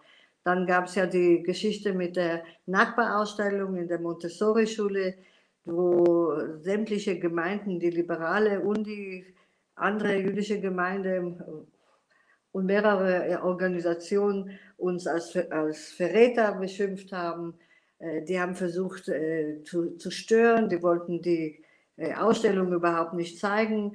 Also es gab, oder zum Beispiel, also die jüdische Gemeinde hat dafür gesorgt, dass der Rainer seine lange, lange Zusammenarbeit mit der Friedrich-Ebert-Stiftung dass sie beendet wurde. Und natürlich die jüdisch-palästinensische äh, Dialoggruppe, die, wie ich schon sagte, wegen einmal Unterzeichnung nur für die BDS-Bewegung ähm, praktisch boykottiert worden ist und auch in dem Stadtratbeschluss erwähnt wird. Und seitdem dürfen wir keine Veranstaltung machen. Das heißt, wir dürfen überhaupt nichts sagen und wir müssen allen anderen das überlassen. Wir haben noch nie eine Veranstaltung gestört, wo wirklich Lügen äh, gesagt worden sind, wo ganz andere Thesen aufgestellt worden sind. Aber uns wird immer wieder, wie, wie gesagt, wie bei dem aufrechten Gang der Humanistischen Union, ähm, das hat zwar stattgefunden, aber es hat äh, viel Mühe gekostet, überhaupt einen Raum zu finden. Und auch da im Kino wurden die Leute bedroht. Aber die, für mich ist nicht die Frage, was die jüdische Gemeinde macht, weil sie versucht halt ihre Macht auszuüben. Aber warum macht die Stadt, warum macht der, der Stadtrat und der Oberbürgermeister, warum machen die damit? Und ich muss ganz ehrlich sagen, meine Befürchtung, und ich merke das ja, genau diese Sachen führen zu, äh, äh, fördern eigentlich den Antisemitismus, weil die Leute das nicht nachvollziehen können, weil sie dann meinen natürlich, die Juden haben so viel Macht, wir sehen es doch. Und das ist für mich eine ganz gefährliche Situation in Deutschland. Ja, und das vielleicht auch als ähm, Hypothese zumindest in den Raum gestellt. Warum macht die Stadt und München hat zwar spezielle Vorgänge da, aber andererseits bettet sich ein eben auch in viele, viele ähnliche Vorgänge an anderen äh, Städten. Ähm, und ja, eine Hypothese ist einerseits äh, ist das, sind das direkte Anzeichen von äh, antipalästinensischem Rassismus. Aber es funktioniert halt in einem antisemitischen Kontext auch ganz gut, weil schon immer wieder auffällt, dass ähm, also ein ganz besonderer Enthusiasmus dann, dann aufkommt, wenn es darum geht, nicht zionistische oder antizionistische Jüdinnen und Juden in diesem Land ähm, auch gerne zu verfolgen. Also da gibt es schon äh, ähm, dann eine besondere Leidenschaft dabei, meine ich jedenfalls wahrzunehmen. Und dafür gibt es einfach genug Beispiele. Also ähm, Weißensee, die äh, Kunsthochschule Berlin, war jetzt zuletzt irgendwie eine, die, wo, ähm, glaube ich, größtenteils israelischstämmige Studentinnen ähm, eine Kunstausstellung und ein Projekt auf den, äh, ja, äh, quasi initiiert haben, in dem es ums Unlearning Zionism ging. Also, und dann mischen sich dort ähm, junge äh, Weltreporter von Die Welt ein und ähm, diffamieren diese Israelis irgendwie als Antisemiten, weil sie sich kritisch mit der Ideologie ihres eigenen Staates irgendwie auseinandersetzen wollen und ich weiß nicht, immer wenn man denkt, irgendwie jetzt ist so ein Grad an Absurdität erreicht, der lässt sich nicht mehr toppen, ähm, dann hauen die noch einen obendrauf. Ähm, gestern haben wir eine der großartigsten Antifaschistinnen und aufrechten Kämpfer gegen jede Form von Rassismus und Diskriminierung verloren, Esther, Esther Bejarano, im Alter von 96 Jahren. Ähm, da geht äh, hier in Oldenburg ganz konkret das Gerücht um, Esther ist äh, auch in Oldenburg aufgetreten mit ihren antifaschistischen linken ähm, Liedern. Sie war ja Musiker und äh, Musikerin mit Leidenschaft. Und ähm, es gab den Versuch, äh, sie hier auch zu bringen ins äh, ähm, sogenannte autonome Zentrum, das relativ stark weiterhin von äh, sogenannten Antideutschen, ich nenne sie Megadeutsche, von megadeutschen Zionisten äh, dominiert wird. Und äh, die haben dann tatsächlich durchgeboxt, dass so eine Antisemitin wie Esther Bajarano äh, auf gar keinen Fall die heiligen Hallen dieses autonomen Zentrums besudeln darf. Ja? Und das ist so der Grad an Absurdität, mit dem wir an der, äh, an der Stelle zu tun haben. Also das basiert schon auf sehr, sehr, sehr vielen rassistischen Grundkonstrukten und deswegen liegt halt in einem positiv gewendet, liegt halt die effektivste Bekämpfung halt auch in der Verknüpfung und Solidarisierung der unterschiedlichen angegriffenen Gruppen. Also wir sehen das ja unter anderem in Berlin, aber nicht ausschließlich halt diese Verbrüderung und Verschwesterung von, ähm, von beispielsweise äh, linken, antizionistischen, jüdischen Gruppen mit ähm, Palästinen palästinensischen Gruppen wie Palästina spricht, wo einfach Leute auf, auf Augenhöhe und weil sie sich gegenseitig solidarisieren und Solidarität für die Angriffe gegen die eigene Person, eigene Gruppe einfordern, einfach immer stärker werden. Und ich glaube, das macht einfach einigen Leuten in diesem Land einfach so richtig Angst. Und ich mache nicht so gerne Angst, aber an der Stelle ein bisschen vielleicht schon. Das ist schon ganz gut so.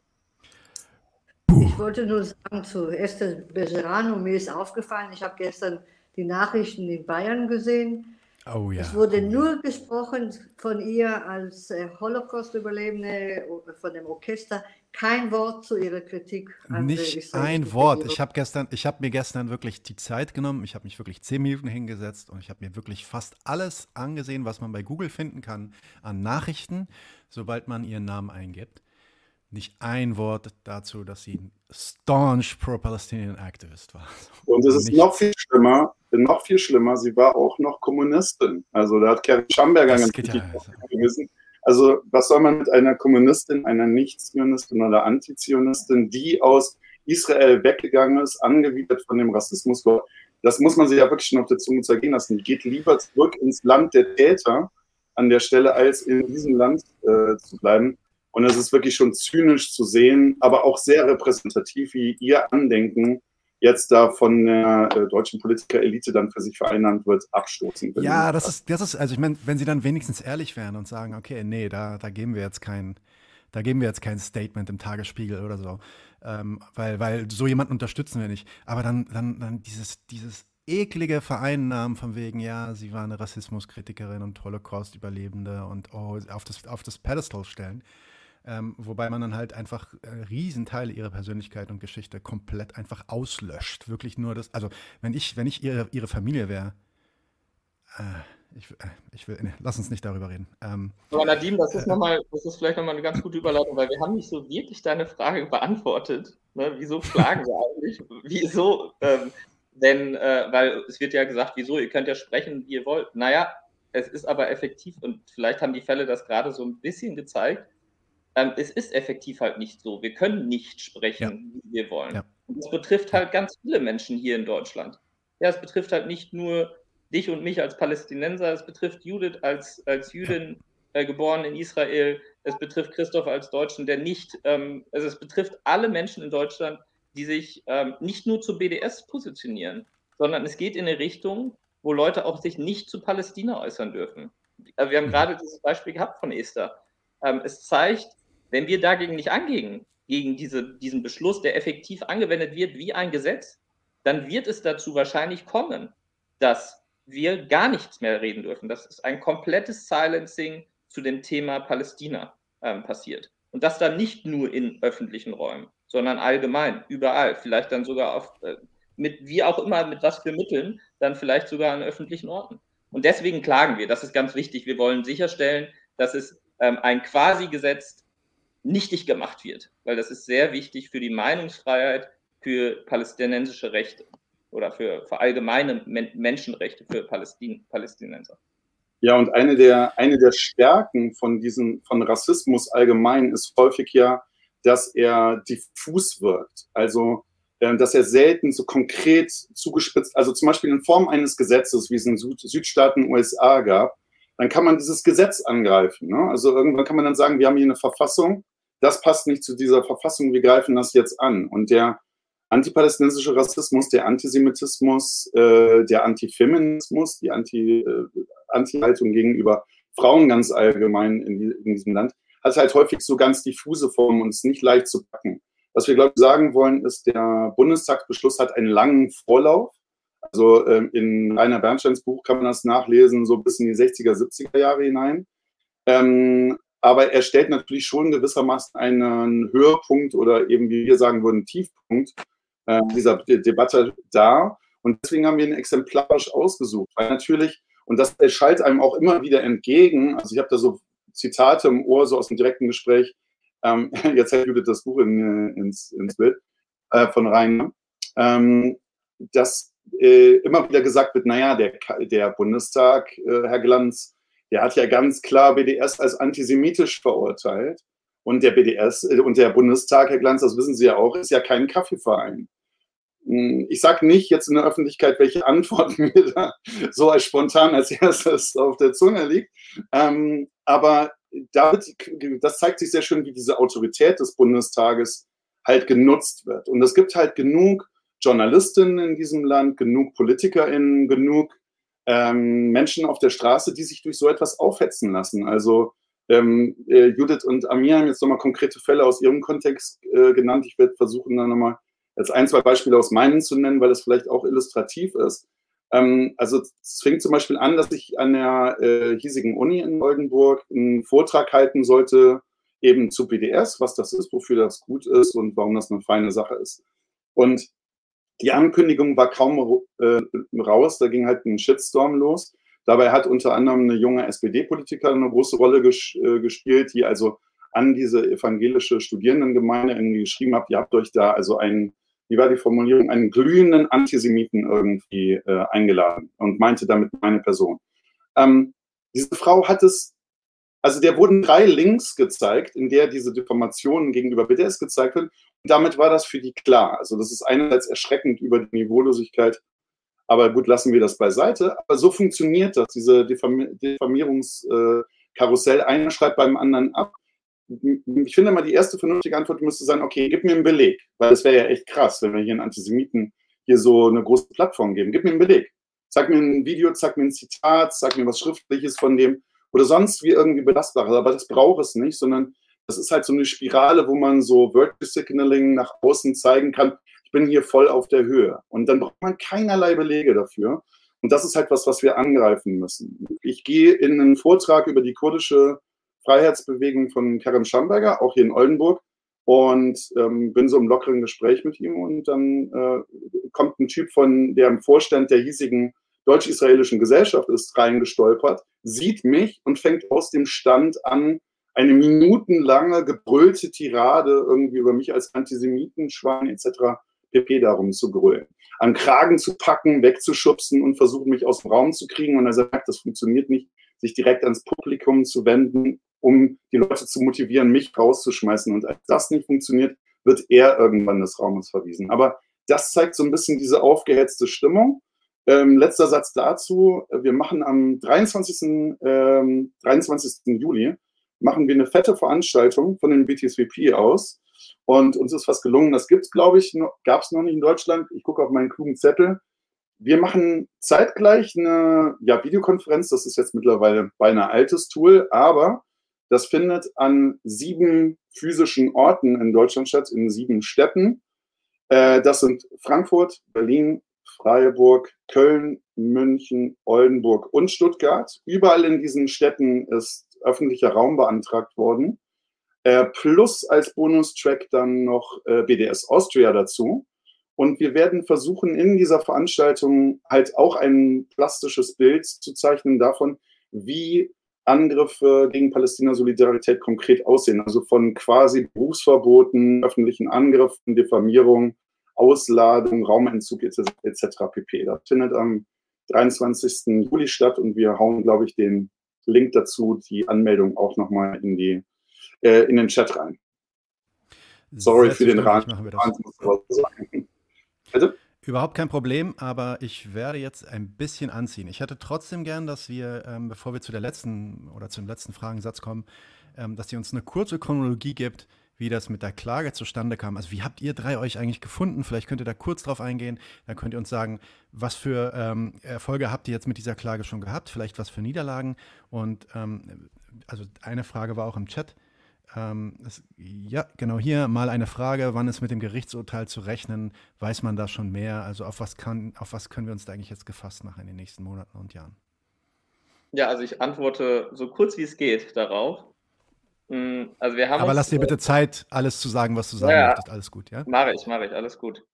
Ähm, wir haben uns gefunden, also ich sag mal, wir kennen uns ja schon ein bisschen länger ähm, und ähm, unser Anwalt Ahmed Abed äh, kennt uns ja auch schon alle ähm, länger und hat uns dann halt ähm, Anfang letzten Jahres zusammengebracht, um ähm, gegen den Deutschen Bundestag zu klagen, äh, weil wir natürlich auch betroffen sind von diesem Beschluss.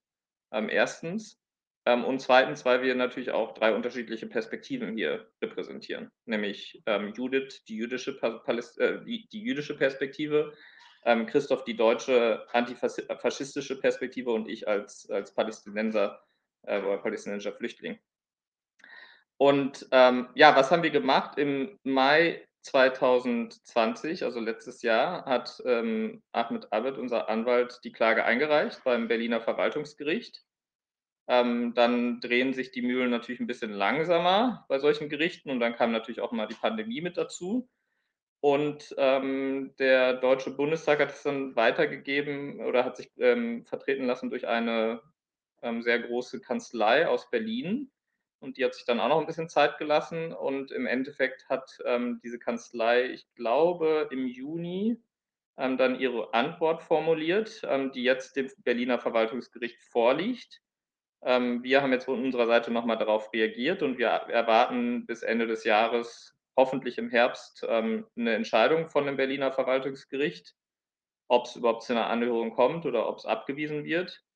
Ähm, aber egal, was, was passiert, also wir werden äh, auf jeden Fall sicherstellen, dass dieser Beschluss nichtig gemacht wird. Und wenn das das Berliner Verwaltungsgericht nicht für nötig erachtet, dann werden wir natürlich auch weitere Instanzen gehen. und lustigerweise hat die Kanzlei des Deutschen Bundestags sogar selber schon in Aussicht gestellt, dass das ja eigentlich ein Fall wäre für das Bundesverfassungsgericht und ja nicht für ein Berliner Verwaltungsgericht. Und von daher erwarten wir durchaus, dass das wahrscheinlich ähm, diese Richtung gehen wird. Ich hoffe, das beantwortet so ein bisschen die Frage. Ja, und wir sind also wir sind auch entschlossen, also notfalls durch äh, viele Instanzen halt notfalls bis auf eine europäische Ebene zu gehen. Also es gibt einen äh, ähm, ein Fall von BDS-Aktivistinnen, die in äh, Frankreich angeklagt wurden wegen angeblicher Volksverhetzung, nur weil sie BDS praktiziert haben. Und die sind tatsächlich durch alle französischen Instanzen gegangen, haben tatsächlich auch da äh, einige Prozesse verloren. Und das ist am Ende dann vom Europäischen Menschengerichtshof gelandet. Und äh, dort haben sie dann letztinstanzlich gewonnen und die Republik Frankreich wurde verurteilt und ähm, das ist notfalls der, der Weg, den wir gehen wollen, weil wir das nicht akzeptieren werden. Wir werden diesen Bundestagsbeschluss nicht so stehen lassen. Und eben nochmal zur Erinnerung, als der frisch verabschiedet war, hat die israelische Regierung äh, laut dazu applaudiert und andere europäischen Staaten dazu aufgefordert, etwas Paralleles zu machen. Österreich hat das zum Beispiel mittlerweile gemacht. Und äh, insofern sehen wir da halt auch so einen prototypischen Fall, ähm, der halt womöglich eben dazu beiträgt, dass sich ähnliche Pseudolegislation gegen BDS, gegen Menschenrechtsarbeit halt in Europa nicht durchsetzen kann. Das Ziel. Könnt ihr, könnt ihr ähm, mal kurz zusammenfassen, wie die Reaktion von Linken so auf diese Klage war? Also ist das was, was ich mir vorstelle eigentlich, also ja, wir wissen ja um die Situation der Linken in Deutschland, wenn, wenn es um Palästina geht. Ähm, Deswegen kann ich mir vorstellen, dass das doch ziemlich äh, grimm für euch aussah. Äh, ist die Vorstellung richtig oder habt ihr da viel äh, Unterstützung und äh, Solidarität erfahren? Also bei, der bei dem Beschluss selbst haben Teile der Linken und der Grünen äh, sich zwar, waren zwar dagegen, aber in dem ganzen Bundestag war niemand, der sich offiziell gegen diesen Beschluss aufgelehnt hat. Und das finde hm. ich eine Schande. Mhm. Und das ist jetzt, sage ich mal, die parlamentarische Seite mit den offiziell gewählten Parteien. Da muss man also wirklich betonen, ähm, die AfD hat im Plenum gesagt, was sie hier machen, ist eigentlich ein abgekupferter Variante von dem, was wir beantragt haben. Und leider Gottes ist das richtig. Also die AfD hat ein regelrechtes äh, BDS-Verbot in Form eines Gesetzes gefordert. Und die Reaktion äh, der, der anderen Fraktionen war eben nicht eine entschiedene Zurückweisung, es ist eine Menschenrechtsgruppe, sondern eine in Anführungszeichen abgemilderte Version davon eben einzubringen. Und mhm. die mhm. Partei Die Linke hat an der Stelle eben auch keine rühmliche Rolle gespielt. Auch die haben ähm, letztendlich die abgewässerte Version dieser abgewässerten Version als eigenen Antrag eingebracht. Insofern haben sie formal nicht zugestimmt, aber wir haben in unserem Grundsatzpapier geschrieben, es gab halt keine einzige Stimme im Deutschen Bundestag, die einfach konsequent für die Rechte der PalästinenserInnen und für Menschenrechte aufgestanden wäre. Zu deiner Frage nochmal, wie hat die Linke reagiert? Ähm, vielleicht Vor allem auf die Klage, also wie, wie, wie, ja. was, was für Unterstützung und Solidarität bekommt ihr jetzt gerade mit, mit eurer Klage, die läuft? Wir, wir, wir kennen das natürlich, ähm, es ist ja nicht umsonst, dass wir eine Veranstaltung zum Silencing machen und dafür ließen sich äh, hunderte Beispiele mittlerweile finden. Ähm, Nichtsdestotrotz, also gebe ich zumindest von meiner Warte aus zu, war ich so ein bisschen überrascht. Ich wäre davon ausgegangen, vielleicht auch naiv, dass wenn so eine kleine Truppe bei so einem heißen Thema den fucking Deutschen Bundestag verklagt, ich habe gedacht, das wäre selbst in äh, bürgerlichen äh, Zeit, Zeitungen und so weiter wenigstens so eine Randmeldung irgendwie an der Stelle wert. Ähm, also ein befreundeter Journalist, der ein super intensives, hardcore-kritisches Interview mit uns geführt hat, der hat gesagt, die Unterbringung dieses Interviews, und der wird eigentlich ziemlich viel publiziert bei Blogs, aber eben auch bei bürgerlichen Medien, die Unterbringung dieses Interviews, um das veröffentlicht zu kriegen, das ähnelte der Suche nach einem Atommüllendlager in Deutschland. Also, das ist so der Status. Und ich denke, da sind wir, um es ein bisschen abzumildern. Also wir hoffen ja sehr, dass es halt nächst dann zu einer mündlichen Verhandlung kommt. Und für viele Leute ist das natürlich viel konkreter fassbar. Wenn es dann halt einen Ort gibt, äh, einen konkreten Termin gibt in Berlin vom Verwaltungsgericht, wo wir als Zeugen gerufen werden, wo wir sprechen können und so weiter, dann wird das Ganze natürlich äh, konkreter werden. Aber ähm, ich habe ich hab nicht dieses Maß an Ignoranz ähm, ähm, erwartet an dieser Stelle. Also in dieser Absolutheit nicht, mit einigen wenigen rühmlichen Ausnahmen. Ja. Also wir bei 99 zu 1, wir sind sehr bekannt dafür, dass wir sehr, sehr zuverlässige Atommüllendlager haben. Also immer her damit, kein Problem, das machen wir jederzeit. Ja? Ähm, ja, jetzt, wir haben beim Gaza-Krieg gesehen, egal ob das jetzt die Linke war oder die Grünen, die Baerbock, der Bartsch, alle haben mitdemonstriert für Israel. Also ich muss ganz ehrlich sagen, ich erwarte von niemand was. Und das ist eigentlich was, ein Thema, was mich die ganze Zeit beschäftigt, was eigentlich hier in Deutschland los ist. Und die einzige Antwort, die ich geben kann für mich, ist, dass obwohl kein Land sich vielleicht so mit seiner Vergangenheit auseinandergesetzt hat, ist diese Auseinandersetzung in Deutschland nicht gelungen. Irgendwas ist falsch gelaufen und das geht über Generationen jetzt. Und das finde ich eigentlich das Traurige an dem Ganzen. Und ja, die Leidtragenden ja. sind natürlich die Palästinenser.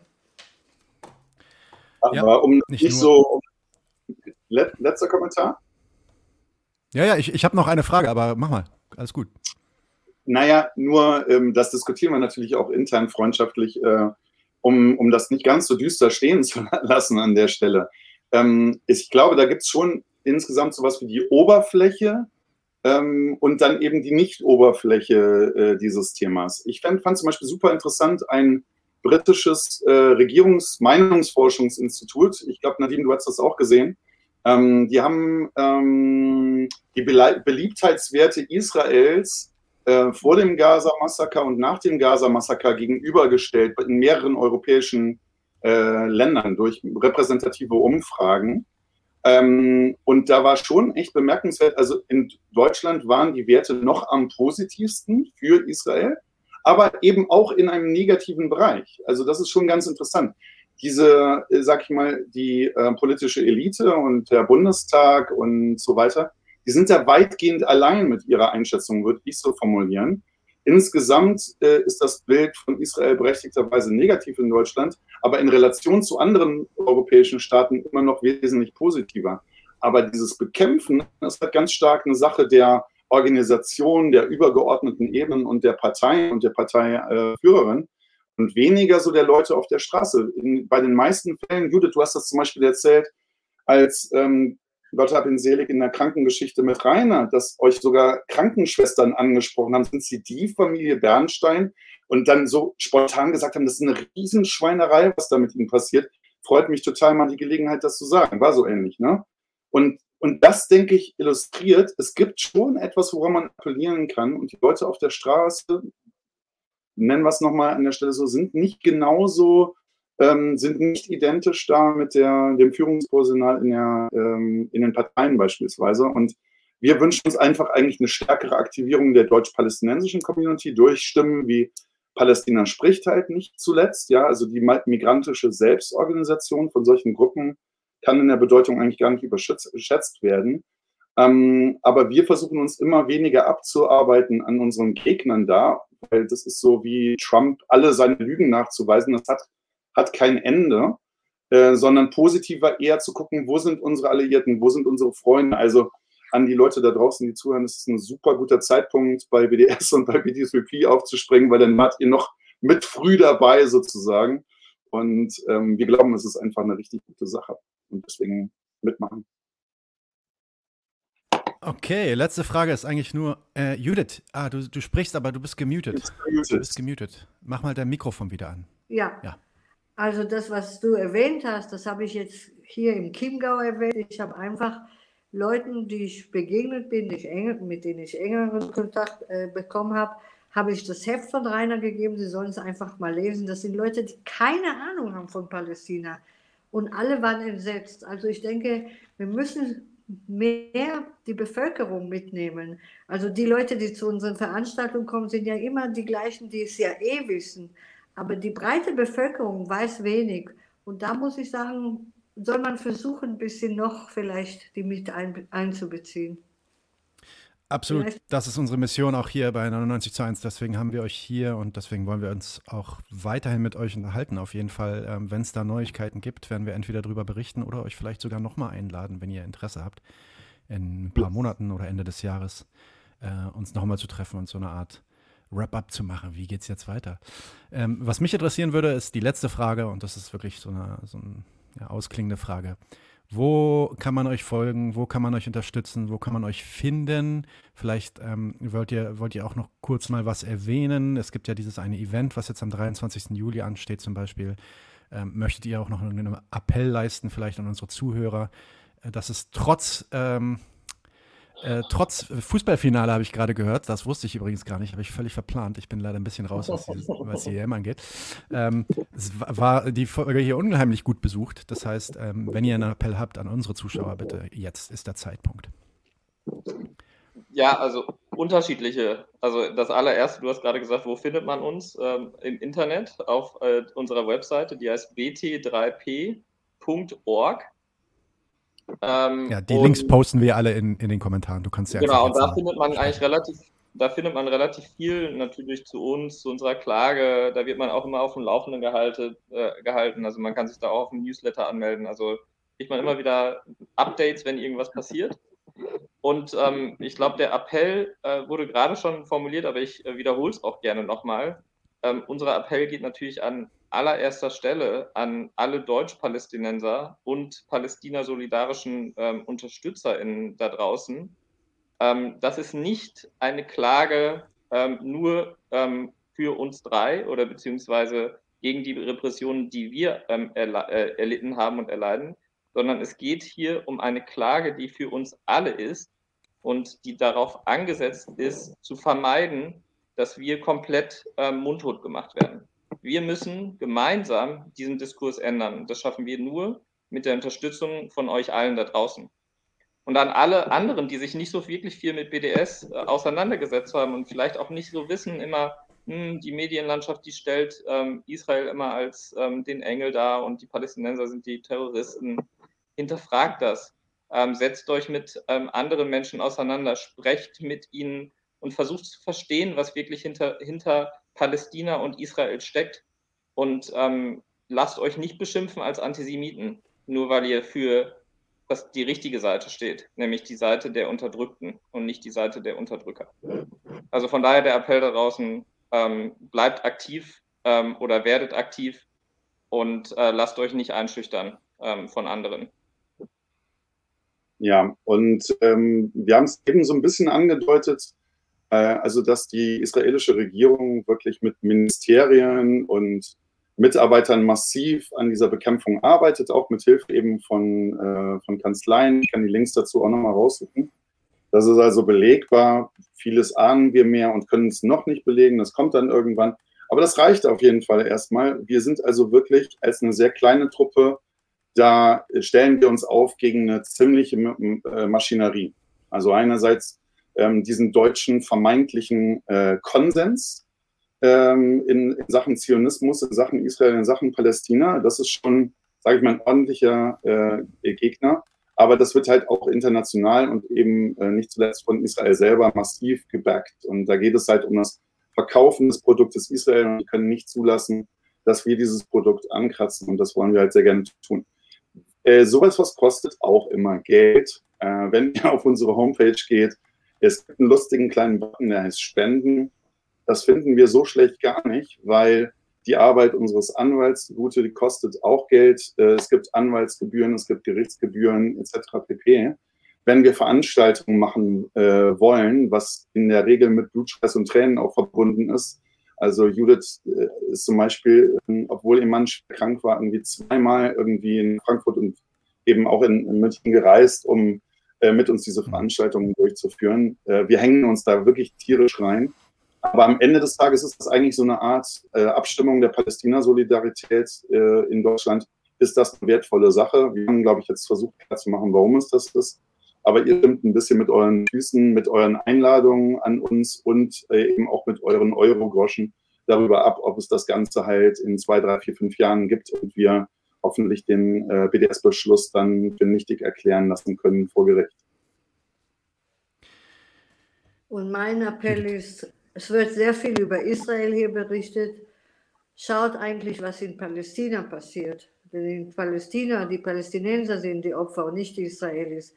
Und ich denke, äh, wir werden alle mit diesem Konflikt weiterleben müssen. Also ich merke an mir, ich werde einfach mit dieser Ungerechtigkeit nicht fertig. Und deshalb denke ich, appelliere ich an jeden, der es nur kann, informiert euch, auch wenn man nicht hinfahren kann. Man kann sich hier informieren. Und man sollte wirklich versuchen, auch auf die Politik nochmal Einfluss zu nehmen. Denn ich glaube, dass unsere Politiker das wirklich falsch sehen. Aber ähm, vielleicht eines Tages werden sie sagen, ja, das haben wir doch alles schon immer gewusst und haben so gehandelt. Das ist meine Hoffnung. Normalerweise bedanke ich mich jetzt immer bei den Gästen und ähm, bitte euch weiter in Kontakt zu bleiben und euch bald hier zu sehen. Ich, ich, also, äh, äh, ich will mich aber trotzdem äh, im, in meinem persönlichen Namen, auch im Namen von 99 zu 1, speziell bei euch bedanken, nicht nur für den Besuch, sondern auch für die Klage, die ihr durchzieht, für den Stress, den ihr auf euch nehmt und diese Arbeit und auch die, den Widerstand, den ihr da erlebt. Ähm, ich weiß das, ich und wir alle bei 99 zu 1, wir wissen das sehr zu schätzen. Vielen, vielen Dank dafür, Leute. Sehr gerne, hat richtig okay, Spaß gemacht. Herzlichen, herzlichen, Dank für die Einladung. Ganz großes Danke. Kino. Danke, danke euch auf jeden Fall. Wir werden auf jeden Fall weiter in Kontakt bleiben und wir werden auch weiter über euch berichten. Wir wünschen euch alles Gute und viel Erfolg. Und damit sind wir out. Leute, wir brauchen eure Hilfe. Und zwar als allererstes, folgt uns bitte überall, wo ihr uns folgen könnt. Wir sind auf YouTube, auf Facebook, auf Twitter. Wir sind jetzt mittlerweile auch auf Twitch. Gebt uns Instagram. Dort äh, Instagram sowieso, genau, gebt uns dort einen Follow, äh, like dieses Video bitte, überhaupt jedes Video, das ihr euch anschaut, bitte liken, warum nicht, ist doch einfach nur ein Klick da, damit helft ihr uns ungemein. Wenn ihr uns abonniert auf YouTube, klickt auch die Glocke, dann werdet ihr immer informiert, wenn wir live gehen, dann könnt ihr dazukommen. Äh, je mehr Leute live mit uns unterwegs sind, desto äh, besser sind dann auch die Views und desto besser ist das für den Algorithmus.